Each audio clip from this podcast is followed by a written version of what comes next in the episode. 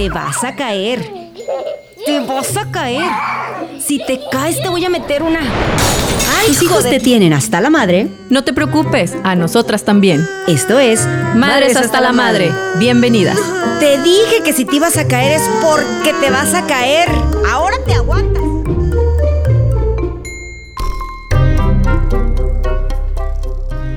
¿Qué tal? ¿Cómo están? Muy buenos días. Tengan todos ustedes. Mi nombre es Anaí Contreras, ya comenzando un episodio más de Madres hasta la Madre. El día de hoy vamos a platicar de algo bien interesante. De verdad les agradezco, como siempre, que estén lunes a lunes ahí pendiente, que nos escuchen y nos sigan a través de nuestras plataformas en redes sociales, en eh, Facebook, nos encuentras como Madres hasta la Madre, en Instagram también como arroba madres-hasta la Madre y por supuesto también en Spotify. Estamos por ahí en Facebook Live en este momento transmitiendo desde Sol y Radio, a quien agradezco de verdad del espacio, mi querido Cristian. Oigan, estamos de regalo y estamos de sorpresa porque tenemos por ahí eh, activado un giveaway muy padre donde se van a ganar un termo para que le vayan dando like a las páginas y además, bueno, a solirradio.com. No se les olvide ambas páginas darles like en Instagram para que se puedan llevar este regalo. Y el día de hoy tengo mucho gusto de presentar y sobre todo un tema que como mamás nos tiene ahorita vueltas locas. El día de hoy también es una, eh, inicia, bueno, esta cuestión del ciclo escolar para muchas escuelas, para otras un poquito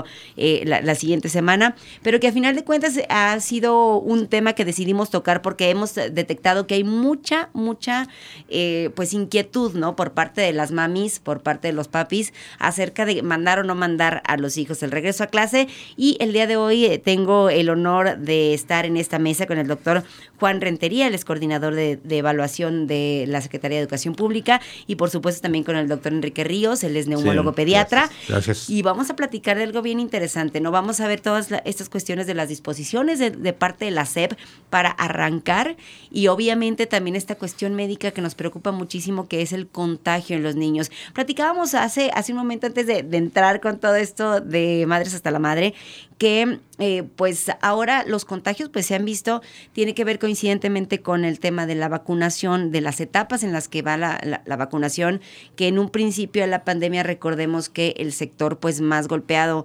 de, eh, del, del virus pues había sido la gente mayor, ¿no? Ahorita estamos detectando en los hospitales que pues el- la edad ¿no? de contagios se ha reducido. Y la preocupación, es decir, al, contagios de personas que aún no han sido vacunadas de 20, 30 años, son un poco más jóvenes, evidentemente. La preocupación que existe por parte de los padres de, pues, estar bajo estas circunstancias del virus y nuestros hijos, ¿no? Porque ahorita vamos a hablar del tema de la vacuna con los niños y ver, pues, qué complicaciones. Pero les doy la más cordial bienvenida. Muchísimas gracias por, Muchas por gracias. estar- Gracias, gracias, por la invitación. pues estar las disposiciones de la SEP. Para empezar, yo creo que una de las cosas que como mamá sí este, nos eh, pues preocupaba bastante era cómo le va a hacer para precisamente evitar este, esta ola de contagios o estos contagios en, en los niños que a final de cuentas son bastante inquietos y no Sí, podemos dejar que pues a lo mejor que jueguen o que o a lo mejor no cabe en ellos la prudencia para tener el tema de sana distancia o el tema de estar este pues poniéndose alcohol o el cubrebocas que es a veces hasta molesto para uno como adulto. Y bien queremos platicar iniciando con ese tema con el doctor Juan Rentería. Eh, como les comento él es coordinador de evaluación de la Secretaría de Educación Pública y viene a platicarnos a comentarnos cuáles son las disposiciones que ha este implementado la SEP digo, mencionábamos hace un momento que esto es a nivel nacional y que es fue mandato, ¿no? Sí, Sí. o sí. Sí, no, clases. bueno, nuestro presidente lo anunció desde hace ya varias semanas de que el regreso a clase sería obligatorio, inminente, y que independientemente del color que tuviera el semáforo, pues había que regresar a clases, ¿verdad?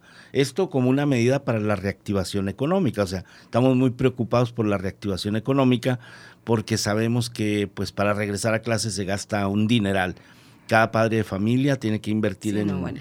pues en útiles escolares, en uniformes y, y bueno, también ya hacer los traslados a la, a, la- a la escuela, al colegio. Entonces, las disposiciones, bueno, básicamente, o esta disposición se basa en, en las medidas planteadas por el sector salud, lo que se va a hacer en la escuela. Eh, nosotros hemos venido trabajando como Secretaría de Educación a nivel regional en el aseguramiento del perímetro de las escuelas que están en mejores condiciones porque no todas pueden regresar tampoco por las condiciones que, que, tienen en cuanto a ofrecer pues garantías de, de, de sanidad para los estudiantes y para los trabajadores, desde luego, ¿no? Entonces, esas medidas se basan en eso, en, en, lo establecido por la misma Secretaría de Salud, en donde pues se establece que el regreso a clase, pues no pueden ser todos los niños porque es imposible que los edificios con los que contamos alberguen a todos los estudiantes. En un aula donde había 50 niños, pues únicamente van a caber 15, ¿verdad? Claro. Entonces, bueno, pues va a quedar el, el 60%, eh, pues tomando clases este, virtuales. Aparte de los 15 que vayan, pues serían voluntarios, porque no es obligatorio tampoco para los padres enviar a sus hijos a clase. Y bueno, pues la verdad es que a nivel, a nivel local en este municipio tenemos alrededor de 1.200 escuelas, 1.300, y únicamente van a volver 144, ¿sí? Entonces, de educación básica, estoy hablando, estoy hablando de educación básica. Sí, bueno, diríamos aproximadamente el 10%, que es un porcentaje bastante bajo. Entonces, no les vamos a resolver el problema a las mamás que pues también ya estaban hasta la madre con los hijos en la casa, ¿verdad? Porque Literal, ya no los aguantaban, entonces porque bueno, pues es la energía natural de los niños que, que los obliga, los induce a, a hacer muchas cosas, a mucha actividad física y a veces en un espacio reducido, incluso cerrado, pues eso es la locura, ¿no? Entonces sí, pues las mamás, algunas este, pues tendrán que decidir entre enviar a sus hijos con la incertidumbre de que si realmente en las escuelas se van a cumplir con todas esas medidas sanitarias y van a cuidar a los niños casi de manera individual para que no se acerquen al otro, para que no se saluden, no se abracen, no se nada, ¿sí me entiende? Y estar pendientes de que en los sanitarios también, este, pues se se realicen las medidas de, sanitización eh, adecuadas para que los niños no tengan esa, esa posibilidad, que no exista el riesgo pues de contagio dentro de la escuela. Sin embargo, esta medida nacional y que bueno, pues también se tiene que adoptar a nivel local y en cada estado y a nivel local, en este caso aquí en Torreón y en La Laguna, pues esta, esta medida este, no, no, no está basada tampoco en una información muy detallada, ¿sí me entiende? O sea, no tenemos datos de riesgo de contagio por escuela, por ejemplo, ni siquiera por zona escolar o por región o por municipio. No tenemos, no tenemos esos datos de riesgo en epidemiología. Y bueno, ahorita el doctor nos dirá más sobre eso, ¿no?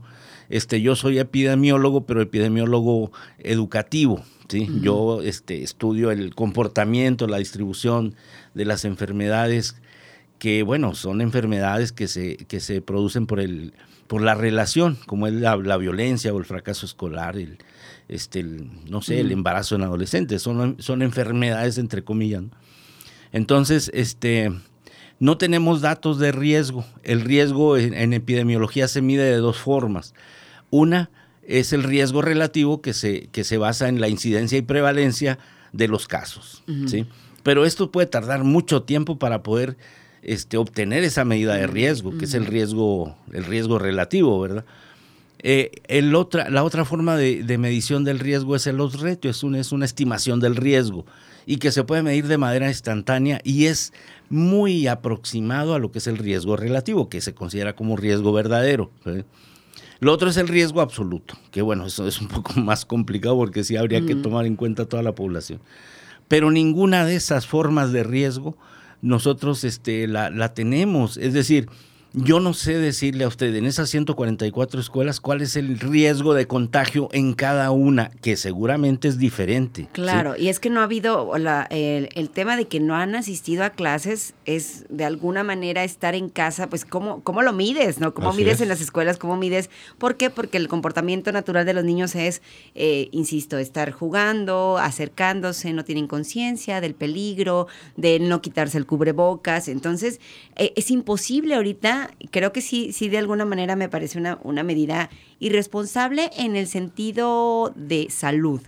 ¿no? El haber tomado como, como disposición oficial que todos nos vamos a clases presenciales de nueva cuenta. Porque hay, digo, otros temas que también se van a ir palomeando. Yo creo que en la marcha, eh, platicamos hace un momento, yo le comentaba hace, eh, fuera, fuera del aire, el, rezago educativo, por ejemplo, que ahorita traen los pequeños, ¿no? ¿Por qué? Porque tuvieron un año de que niños definitivamente no se adaptaron a, este sistema de en línea. ¿Por qué? Porque estaban en una zona de confort, porque estaban en casa, porque no estaban concentrados, porque cualquier cosa, este, pues estar ahí con sus juguetes, con sus cosas, con su ambiente, los distrajo de, de todo esto y les pareció muy, muy complicado. Y es por eso que ahorita va a ser un tema de regularización muy importante, ¿no? Y en cuestión de, de, por ejemplo, yo sí quería preguntarle, doctor, en cuestión de salud, ¿qué probabilidades hay de que realmente haya un, vamos, una alza eh, importante en, en, la en la pandemia en, en cuanto a, al nivel de contagios en los niños y qué eh, pues grado de peligrosidad porque realmente ahorita bueno, en algún momento se dijo en, el tema de la pandemia que pues a lo mejor el sector menos este, golpeado había sido los pequeños porque pues tienen más defensas, o sea, o, vieron que pues son más fuertes, ¿no? Pero ya hay casos, ya hay bastantes casos de niños contagiados con problemas importantes de salud. Bueno, en este tema, mm, cuando empezó la pandemia el año pasado, realmente teníamos un desconocimiento total de la enfermedad, ¿sí? Claro. Yo en algún, este, una publicación en vivo que, que hice con otro compañero, mencionamos que los niños no se afectaban, ¿sí? que los niños eran este, un grupo eh, que no iba a ser afectado, no tenían ninguna este, eh, posibilidad de caer en el, eh, en, el grupo este, de, enfermos, ¿verdad? Así estuvo sucediendo, pero realmente fueron factores, digo, completamente hemos ido aprendiendo en, el, camino, ¿sí? Diagnóstico, forma de tratar, se han ido quitando, poniendo, etcétera entonces, era un desconocimiento que decían, bueno, los niños no, no pasa nada. Pero desde el año pasado empezó a haber niños sí que fueron, que murieron por COVID. Claro. No fueron este, capturados porque, por desgracia, este, el sistema de, de registro en nuestro país está este, mal elaborado. O sea, nuestro país no tiene la costumbre de registrar todas las, de ninguna enfermedad. Sí, sí, claro. No sabemos exactamente cuántos uh, pacientes, niños con tuberculosis hay, cuántos niños con cáncer hay, etcétera, porque se, se, no se, se registran como debería de ser, ¿verdad? Entonces, el sistema de epidemiología a nivel sector salud tiene esas fallas, ¿sí? Porque, por ejemplo, hay este, hospitales privados, por ejemplo, que no registran o no reportan X pacientes. ¿Por qué? Pues, no sé, son cuestiones que desconozco. Pero, por ejemplo, no se sabía que los niños podían ser afectados, ¿sí? Existe... No, no perdón, eh, a lo mejor no pudiera haber sido un tema desde un inicio de la pandemia que todos los niños estaban en casa. Es a lo que voy, sí. Eso, o sea, realmente eso era uno de los factores protectores, ¿sí? Por tal motivo, o sea, los niños no se ven afectados por esta situación, pero sin embargo, ¿sí? ¿Qué pasó actualmente?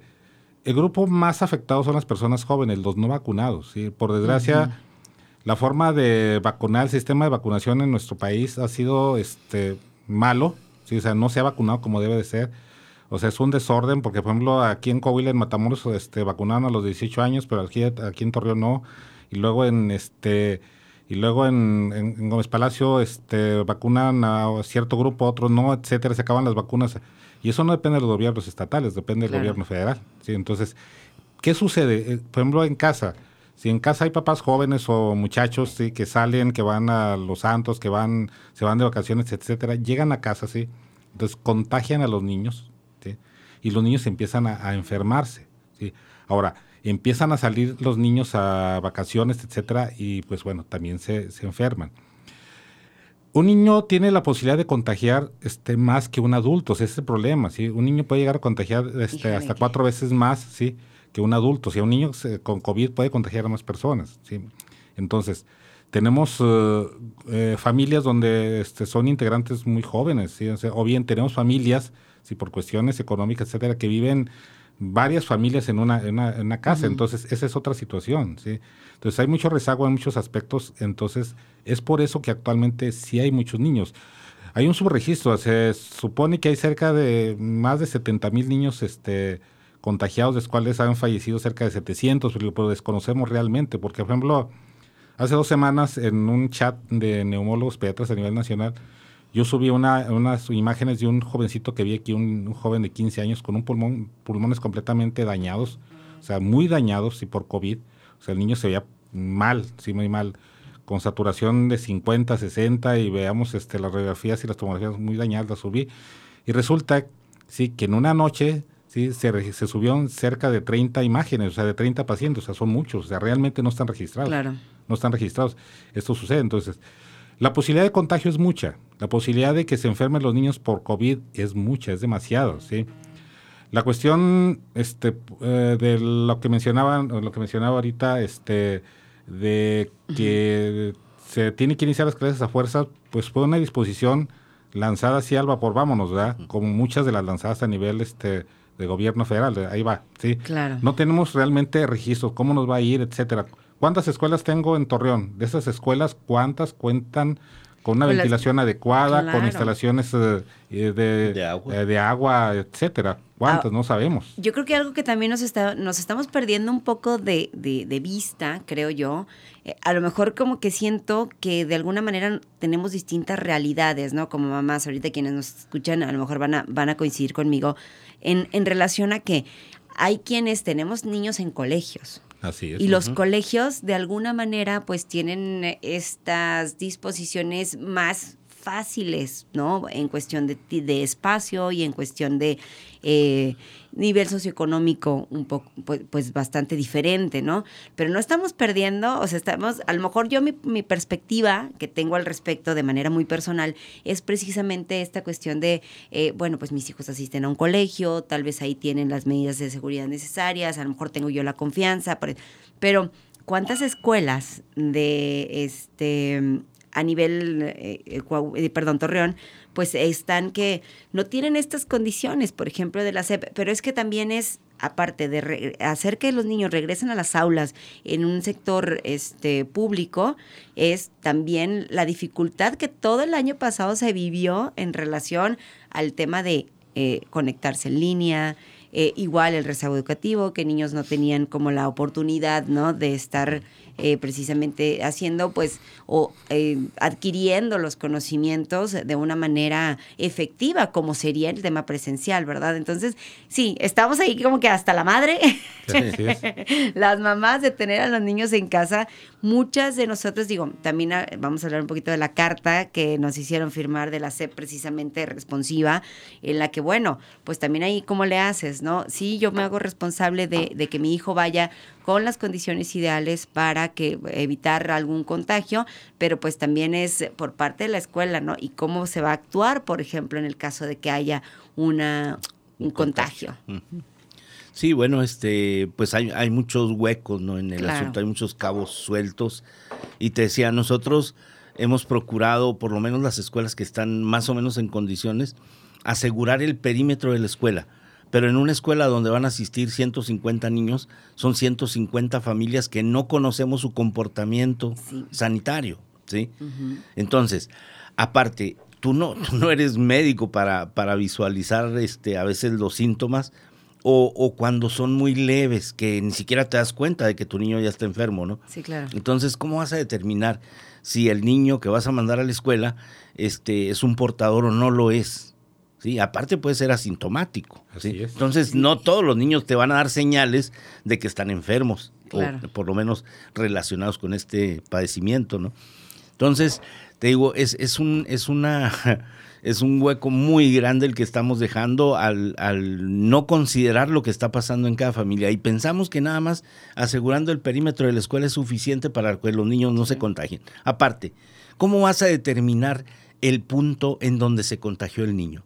Si fue en la escuela, o fue en el trayecto, o fue en la casa. O fue en casa. ¿sí? Entonces es muy complicado. Y esa carta a la que te refieres, pues es precisamente basado en toda la incertidumbre, en la falta de datos, en la falta de información con que se está decidiendo que la Secretaría pues no quiere cargar con la responsabilidad total.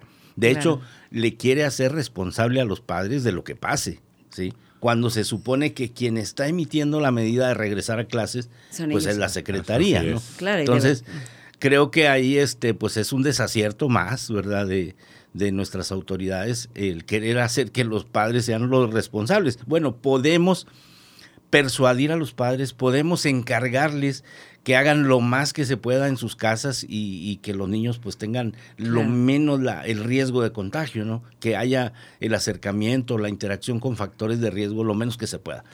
pero no lo podemos garantizar, ¿sí me entiendes? Es como una recomendación que le podemos hacer a los padres, pero hacerlos firmar como responsables de lo que pase, pues a mí se me hace una medida este, fuera de lugar. Pues sí, claro, muy extrema, porque a fin de cuentas, como lo menciona, no, no sabemos desde dónde va, va a, venir ese contagio, si va a ser en casa. Los mismos profesores incluso, ¿no? Pueden estar este, pues poniendo en riesgo la salud de los niños. ¿Cómo visualiza el escenario en relación a la proliferación del virus con este regreso a clases? Bueno, ahorita quiero retomar un poquito lo que mencionaba. Hay dos... Uh, este, dos escenarios. ¿sí? Los niños que van a colegio, los niños que van a, escuela, pública. Me ha tocado, ¿sí? O sea, realmente no es tan, tan cierto que eso salva a los niños de que no se enfermen, porque me ha tocado más niños, ¿sí? Con COVID, ¿sí? De familias con, con recursos económicos medios, o, medios o altos, y me han tocado más ahí. ¿Por qué? Pues son diversos factores que, que no podemos determinar. Este, a la cuestión del, de que el niño este, de un nivel socioeconómico muy bajo, si te da contacto con infecciones eh, respiratorias, que ande descalzo, que ande, este, que ande corriendo en la casa, etcétera, le favorece cierto conocimiento inmunológico, ¿sí? Okay. O sea, entonces, pero entonces realmente no es tan cierto eso que nos va que nos va a ayudar que los niños que van a colegio les va a ir mejor que los que, los que no van a, colegio. Ahí hay dos eh, grupos sí a nivel nacional este donde los padres dicen ya quiero que regresen los niños a, clases y otro dice no incluso a nivel médico existen diversos uh, controversias. Sí uh nos dicen que ciertos que no. Los que nos encargamos de niños son los que vemos que decimos no no nos conviene realmente ¿sí? Otros grupos que son médicos que no ven niños dicen, sí, sí, sí, no pasa absolutamente nada.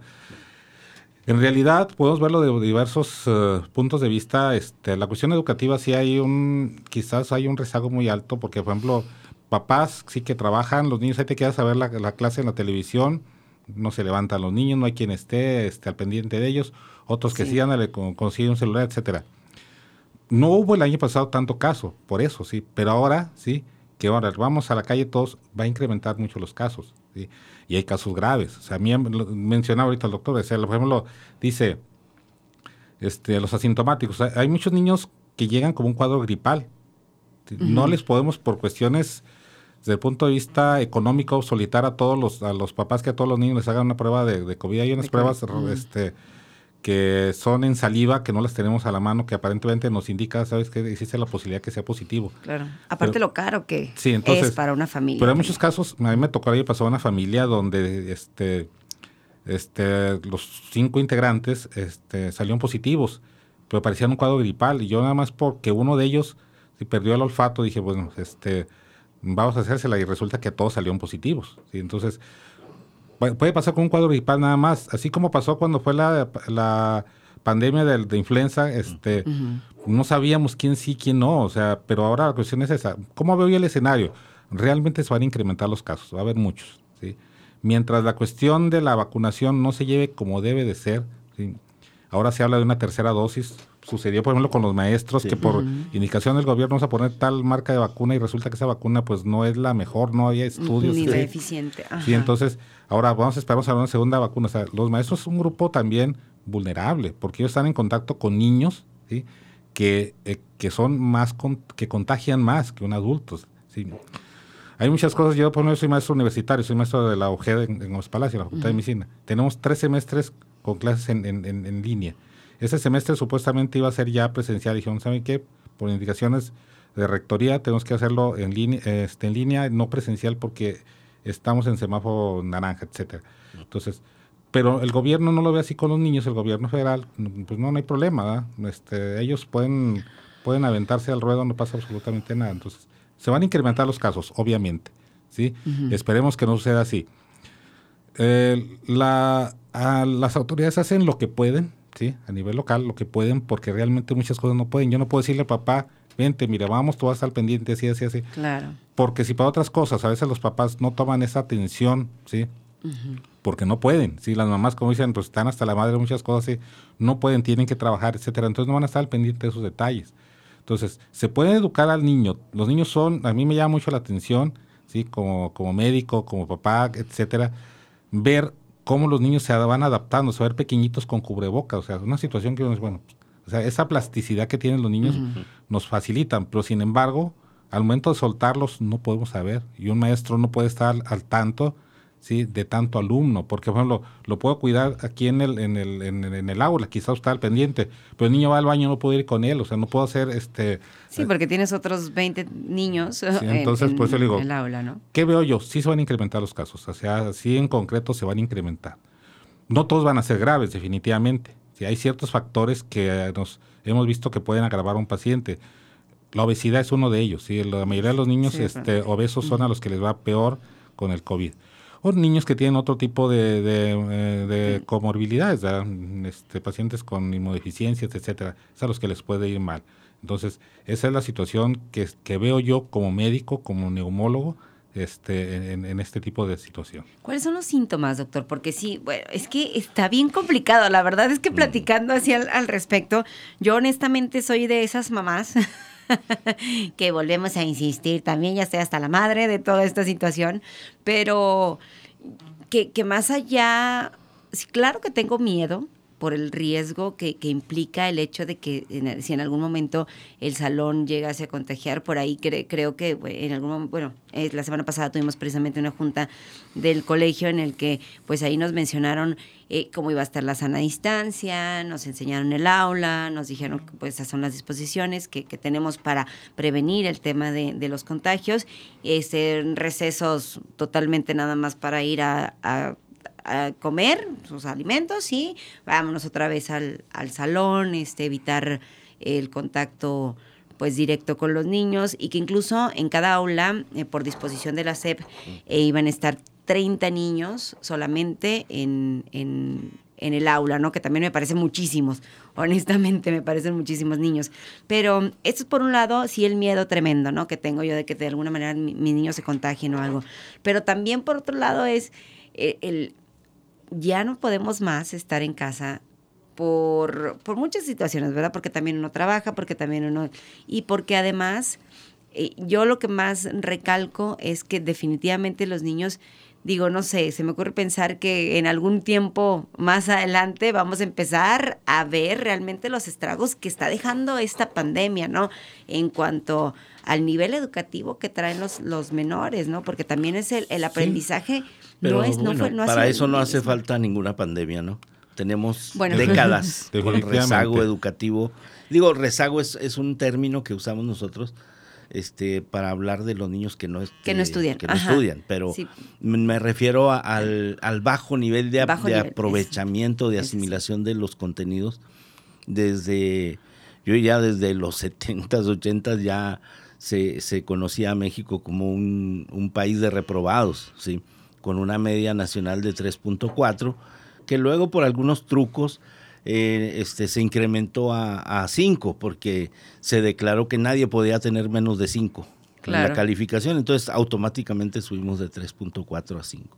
Claro. Pero bueno, sí es, es verdad, o sea, la, la pandemia reveló muchas carencias que tenemos, no solamente en la, en la escuela, sino también en la casa y esa, ese vínculo también tan, tan deteriorado entre, entre las mamás que están hasta la madre y los profesores que están hasta la madre de las mamás que no atienden a sus hijos, ¿verdad?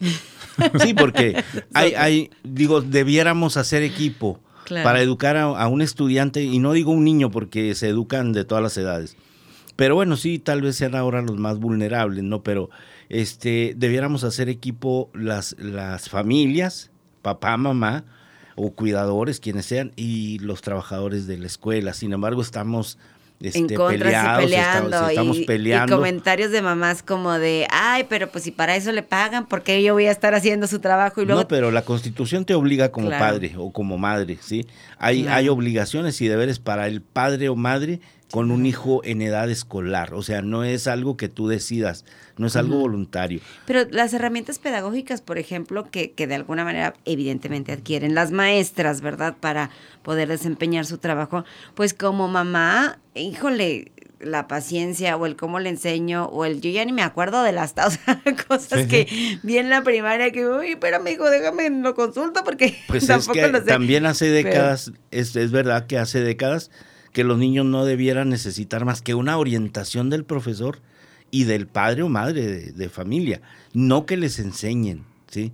sino que desde hace décadas nosotros debiéramos estar ya formando y desarrollando todas esas competencias de autonomía en el aprendizaje. ¿sí? Claro. Solamente la orientación es lo que debiéramos estar este, manejando. Pero esto se revela de esta forma, o sea, los niños no saben aprender solos y nosotros no les hemos enseñado a aprender. O sea, les hemos enseñado este, la definición de célula, pero no les hemos enseñado a conseguir ellos la definición de célula. ¿sí? Claro. Entonces, este, digo, hay, hay muchas carencias que se han exhibido ahora, se han revelado, y bueno, una de ellas es la falta de vinculación entre la escuela y la familia. Otra de ellas, pues es metodológicamente hablando, este, pues que no hemos formado generaciones con autonomía en el estudio, con independencia Mm, para es verdad. conocer, ¿sí? Entonces, ¿por qué los papás batallan tanto? Porque los niños no saben aprender, ¿sí? Claro. ¿Por qué los papás? No, y también los padres no, saben, no, no, no tampoco supimos, saben. tampoco, eh, tampoco nos, nos eh, educaron de esa No, manera. somos como parte pa- de lo sí, mismo. Somos parte del sistema. Así es es, me, gusta mucho realmente lo que dice. Tiene toda la razón, sí, en, en Claro. todos los aspectos, sí, porque, por ejemplo, si tiene años, sí, con un rezago educativo en nos- nuestro país, por diversas cosas, sí, de, de muchas índoles, sí. Realmente, por ejemplo, bueno, mi padre, que en paz descanse, fue maestro, sí. Yo recuerdo cuando yo era niño, sí, Ajá. que mi papá se llevaba a los alumnos a, su, a la casa donde vivíamos, sí, en las tardes y les enseñaba otras cosas, o sea, este, los ponía a tejer, los ponía a enseñar a hacer este manualidades, etcétera. O sea, era, era faltaba un niño, iba y lo buscaba porque qué estaba pasando, hablaba con los papás, etcétera. Yo, pues, pero era maestro rural, era otro tipo, no sé, eh, las situaciones se podían. Actualmente es difícil, pero realmente, bueno, no vengo yo a realmente hablar ya lo que sabe aquí realmente él, pero me llamó mucho la atención, sí es cierto. Por ejemplo, actualmente la educación, digo, yo soy maestro este, universitario, es ya no es el maestro, es el facilitador. O sea, yo solamente co- enfrente soy el facilitador. O sea, yo, el, el- el alumno tiene que aprender, ¿sí? buscar realmente el aprendizaje, y eso es lo que ha faltado en los niños. Por eso se batalla mucho. ¿sí? Por eso se batalla mucho en el aspecto de los papás, como y actualmente las cuestiones de las redes sociales. A Uy, veces otra es, cuestión, sí, o sea, sí. los grupos de las madres de las escuelas, etcétera, y atacar al maestro, que esto, etcétera, en lugar de buscar una manera de, de- de facilitar la educación, si vamos, ¿qué vamos a hacer? Porque realmente eso, el, el alumno va, o sea, quieren los papás que el alumno, sí, llegue a la escuela a aprender valores, cuando eso no les corresponde a los maestros, sí. Mm, Pues se traen desde casa. O sea, eh, y en entonces un trabajo en equipo. Entonces, este, a mí me tocó como alumno que a mí me ponían a, la- a- a limpiar este el salón, a barrer las canchas, etcétera. Nadie decía nada, ¿sí? Si nos portábamos mal, nos podían hacer eso. Ahora nadie puede tocar a un alumno por ese detalle, ¿verdad? Entonces le digo, eso es a lo que nos lleva a la gente que es ya, váyanse niños a, la- a las escuelas y ya nos aguantamos aquí. ¿sí? Entonces, son situaciones este, que complican realmente, porque realmente hay muchos países donde esto ha sucedido, claro, tienen unos niveles económicos, por ejemplo, este, por ejemplo, Japón, ¿sí? Yo estaba, bueno, viajaba el fin de semana, veía una película que decía, me llama la atención cómo el japonés, así decía el- la persona que se, se levanta buscando perfeccionarse, ¿sí? Día a día, o sea, y nosotros no. O sea, nosotros nos levantamos a ver qué pasa, sí, a ver qué pasa. Y nosotros, y este, otros países desde pequeñitos, sí, les, Les enseñan disciplina, claro. les inculcan disciplina, sí. No importa que estés en la casa, pero tienes que aprender esto, esto, esto y esto, sí. Entonces, Claro. y por eso es que nosotros tenemos ese tipo de situaciones. Dice, no, no es la, la pandemia, no hace falta una pandemia, la palabra que utilizó sí es cierto, sí, no hace falta una pandemia para ver el rezago, o sea, realmente esto ya existe de tiempo De atrás. tiempo atrás. Nos sirvió como factor para abrir esta, esa puerta Revelador. sí, claro. pero en realidad la cuestión es que se pudieran hacer muchas cosas si se forma un equipo entre padres y maestros, ¿sí? Y evitaríamos situaciones como esta de que qué hago, lo mando, no lo mando, etcétera, ¿verdad? Entonces, porque realmente, volviéndome, iba a preguntar los síntomas y antes de que se me pase. Sí. Antes que se me pase, porque está emocionante, realmente me emociona. No, me no, emo- sí, claro, Me emociona claro. mucho el tema, como dice, porque realmente... Y o sea, este tema es para eh, versión para 1, mucho. versión Sí, 2, sí, sí, sí. parte Una 1, serie. parte 2, parte Sí. 3, definitivamente. O sea, ah, de, de los síntomas, o sea, digo, esta, esta pa- pandemia, este virus, sí, este, el, el SARS-CoV-2, realmente como dicen, este, ahí sale en, Facebook, o sea, parece una serie de Netflix, parece uno que ya terminó y sale Claro, otra versión, o sea, realmente, bueno, la sintomatología ha cambiado muchísimo, sí, o sea, mucho, mucho, mucho. este, Hay que poner atención en esta se, parte. Se van agregando signos sin síntomas, este, muy variables y en los niños también son muy, muy cambiantes. Ahorita es, por ejemplo, un cuadro gripal, sí, como decían Pancho Villa, tú este, mátalo después virigo, así, o sea, un cuadro gripal puede ser la manifestación de un, de un, de un COVID, ¿sí? Simplemente una congestión nasal, comezón, este, eh, en la garganta pues, puede ser COVID, ¿sí? O sea, los eh, datos pivote que teníamos este, en la primera versión del COVID era la falta de, de, de, pérdida de, gusto, ¿sí? O sea, no podemos saber a qué sabe esto, hasta hasta decían, este, hacían bromas ahí, que pues, si no sabe, si invitas a alguien y no sabe lo que está comiendo, ya te fregaste, ya, ya, te fregaste, ¿sí? Claro. Entonces, la pérdida del olfato con eso, ¿sí? Actualmente no, ¿sí? Puede haber personas que no pierdan el olfato, no pierdan el gusto y puede ser COVID, ¿sí? Dolor de cabeza, este, congestión nasal, comezón en la garganta, mm, este, moqueo, ¿sí? Tos, eh, fiebre, diarrea, ¿sí? Puede ser datos que nos sugieran un COVID. Puede ser que no sea, pero sin embargo es datos que nos debe de hacer pensar que puede hacer esto. Sucede mucho, por ejemplo, conmigo yo veo los niños que van a guardería.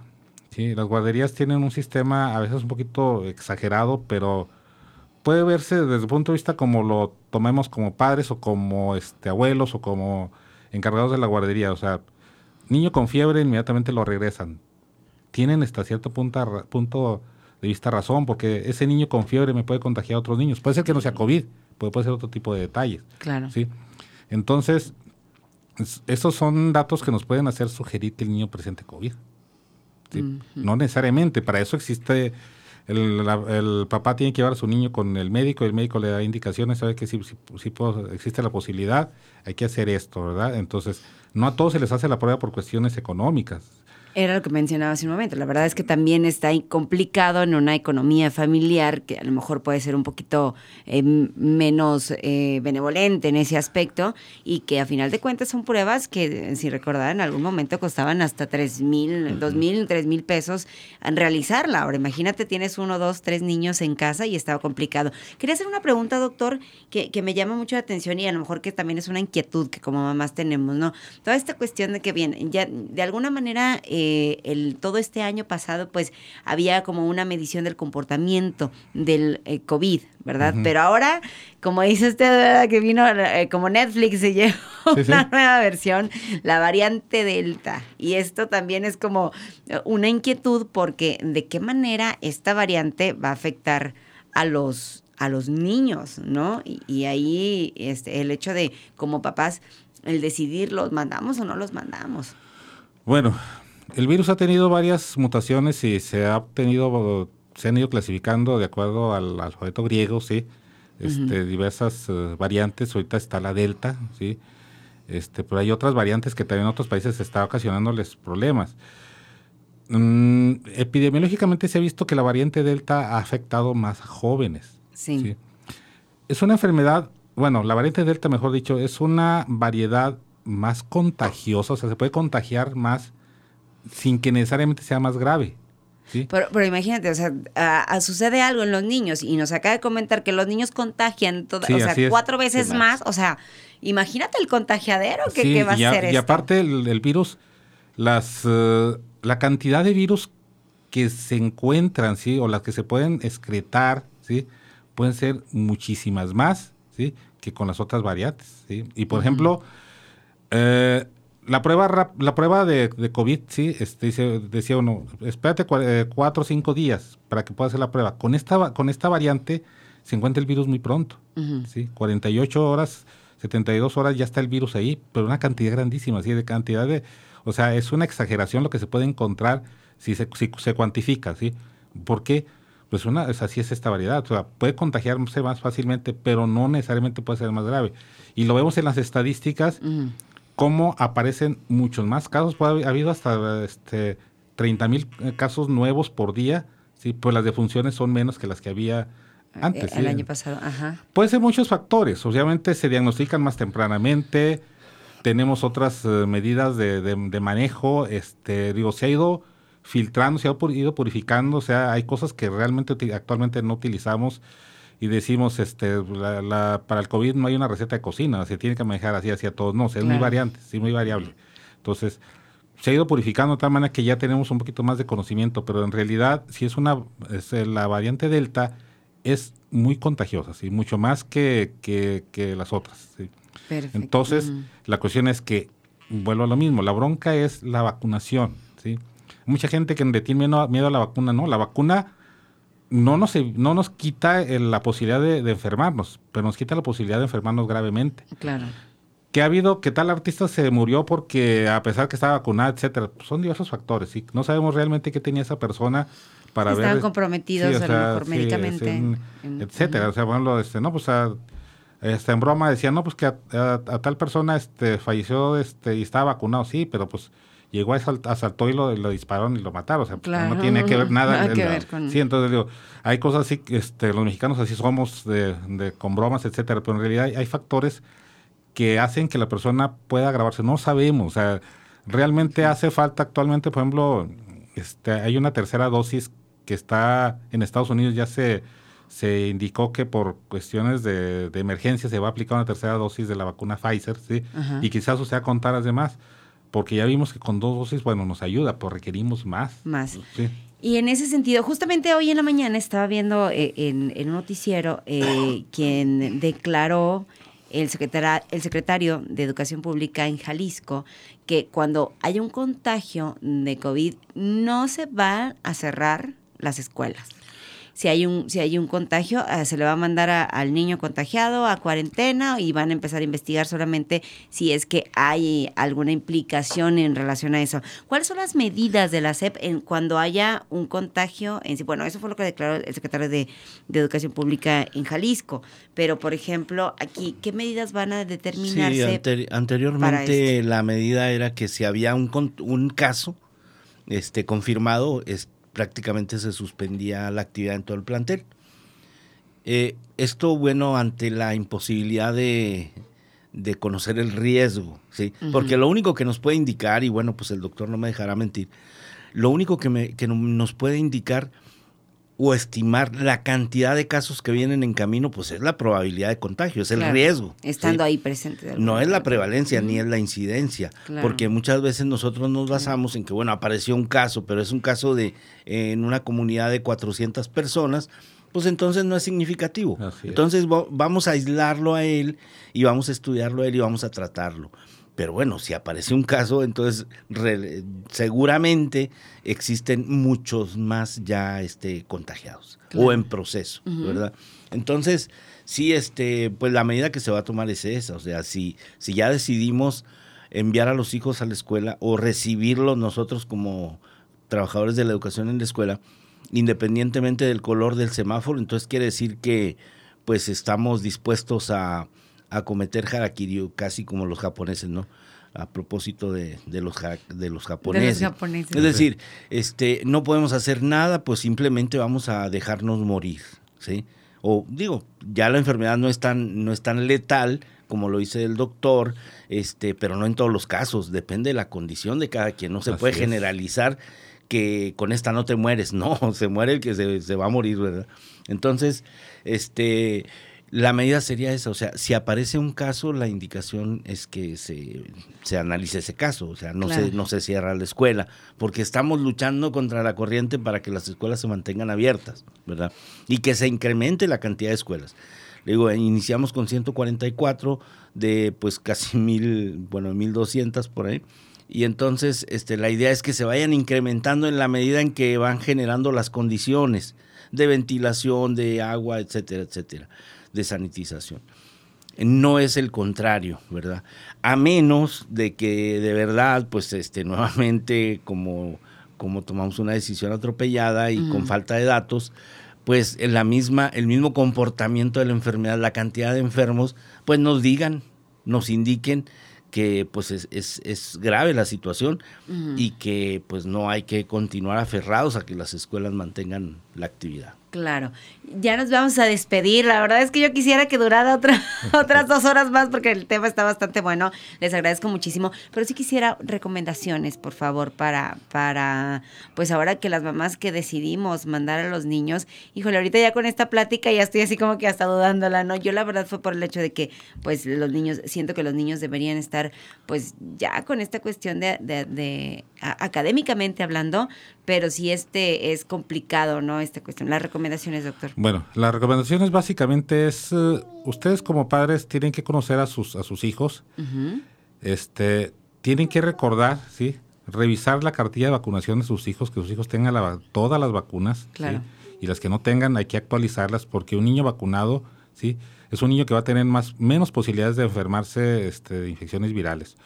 No hay una vacuna, este, o sea, actualmente no se aplica la vacuna que aunque existe autorización para niños de 12 años en adelante claro. y existen ya dosis para niños de 4 años, este hay que hay que este lo ideal sería que existiera, pero no no hay, sí, claro. entonces es un tema para platicarlo después, sí, doctor, porque sí, sí también sí, el tema entonces, de la vacunación. Es los que los niños estén vacunados, ¿sí? Uh -huh.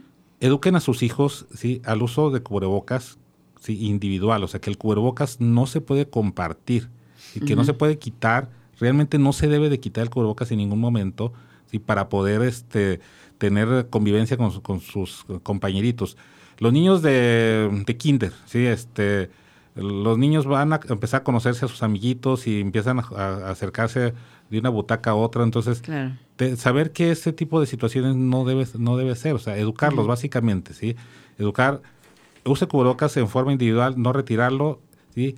A enseñarlos a lavar sus manos frecuentemente, se, que se lleven su gel, porque también a veces las cuestiones de recursos en las escuelas no es posible que siempre tengan gel, que no tengan, Ajá. que tengan agua, entonces este, lavado frecuentemente de manos y evitar compartir alimentos, que yo creo que ese es un tema que debíamos de, de ver que, lo, este, no sé, cómo puedan ajustar los horarios de tal manera que el niño se vaya desayunado, para que no tenga claro, que quitarse que el cubrebocas, ¿sí? Uh -huh. Para estar desayunando, ¿sí? Okay. Y básicamente hay recomendaciones que, que no son posibles llevarlas a las escuelas, por ejemplo, porque realmente tienen, hay muchas dificultades que, pues, son escuelas ya con muchos problemas previos, ¿sí? La ventilación, ¿sí? Claro. Se supone que todas las ventanas deberían estar abiertas, las puertas uh -huh. deben estar abiertas, ¿sí? Este, de tal manera para evitar uh -huh. este tipo de detalles. ¿sí? Les agradezco muchísimo de verdad el, el estar con nosotros aquí en, en, Madres hasta la Madre, el doctor Juan Rentería, coordinador de evaluación de la CEP, el doctor Enrique Ríos, es neumólogo pediatra. Mi nombre es Nay Contreras, escuchamos el próximo lunes. Recuerden, estamos de regalo para que no se, no se lo vayan a, a perder esto, ¿eh? Les vamos a regalar un termo bastante padre. Buscarnos en Instagram como madres-hasta la madre y como arroba soliradio.com. Nos despedimos, les mando un, un cordial abrazo y bueno, ahora Así que Dios nos agarre confesados ya con Así esta situación. gracias. Hasta la próxima. Hasta bye bye. Gracias. gracias. La manera de comunicar evoluciona. Escuchas soliradio.com. Comunicación directa contigo. soliradio.com. Expresiones de última generación. Escuchas soliradio.com.